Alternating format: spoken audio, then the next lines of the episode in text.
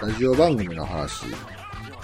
ほう。なんか最近さ、東京マッドスピンっていう、ほう。 FM のラジオ番組かなほう。があんねんけど、はなんか、毎日やってんねんけど、あ。は月末の月曜日、月末最終週の月曜日は、あ。はなんか特別企画で、あ。はあのー昔少年ジャンプの編集長やった鳥島和彦と、あ。ほあの、堀井雄ま二ドクターマシリと、ー。そう、はいドクターマシリトと堀井雄二の、まあ、白戦車のね。はい。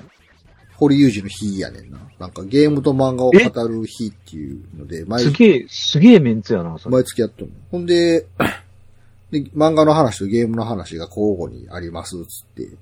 ほう。で、結構話してる内容が、本当80年代、90年代、ジャンプで過ごした人間にはたまらん話を毎回してくれんねやんか。ええで、堀井雄二の時は、ドラクエの話とか、で、それにまつわる、いろんな話と、ゲーム業界の有名な人を引っ張ってきて、なんかその人と話すとかマジか。してて、すげえな結構熱くて。なかなかこう、本当に80年代、90年代をジャンプで過ごした人には、おすすめなんですよ。やっぱりえもう大体話の中心なのがドラゴンボールとか、ー、おう、J-Wave。へえ。なんかなんで桂正和がゲストに来て、ずっと2時間すげえ喋ってたりとか、すで、げこえなの間、つい最近は、あの、ドラゴンクエスト大の大冒険の稲田浩二と三条陸が来てて、ああ、リアルな話とかしてたわ。なんか、すげえな。えー、な、土曜の27時ほう。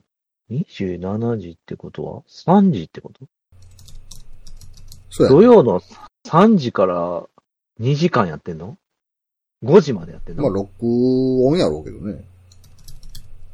まあ、ああ、いや、まあまあ、そうでしょうけど、放送時間がそ、そこなの、はいすげえ時間にやってんな。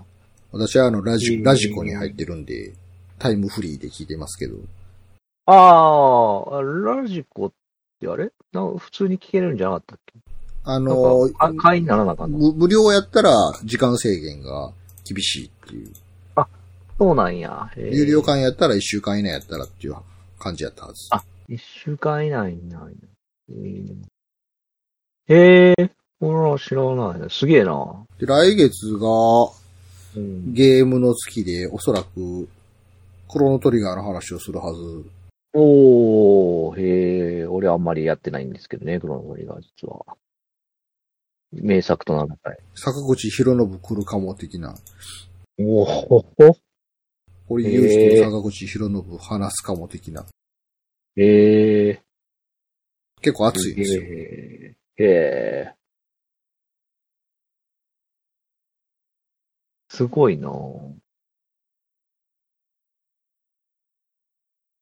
鳥島さんのネタは最近なんかで見たな。なんだったっけなあれか、ドラゴンボールのゲームを作るっていうネタのなんかカンファレンスみたいなのがあった記事を最近読んだからかな。昔そういう話があった。バンナムかみたいなんか本出したしね。な。あ、そうなんや。うんそういえばドラゴンボールも、あの、ドラゴンボールのアニメの話をするっつって。で、当時のプロデューサーと野沢雅子が出てたりしてたら。ゲストがとりあえずすごい、すごいんですよね。なんかすごいね。そん堀裕二が出る回も、なんかあのーペルソナの制作者の人とか読んだりして、RPG について語るとか。えーあ、これはその二人が交互でやってるってこそとああ、二人同時のっていうのはないんだ。もあある。なんか、あ、あるんだなん。か、鳥島和彦、マシリトも、マシリト、いや堀裕二って昔あれやってん、あの、ファミコン信玄奥義大全書を使う、ゆう、ゆうていの人やからさ、堀裕二って。えー、何それ。え、ファミえ、ジャンプでやったん知らんファミコン神剣奥義大全書。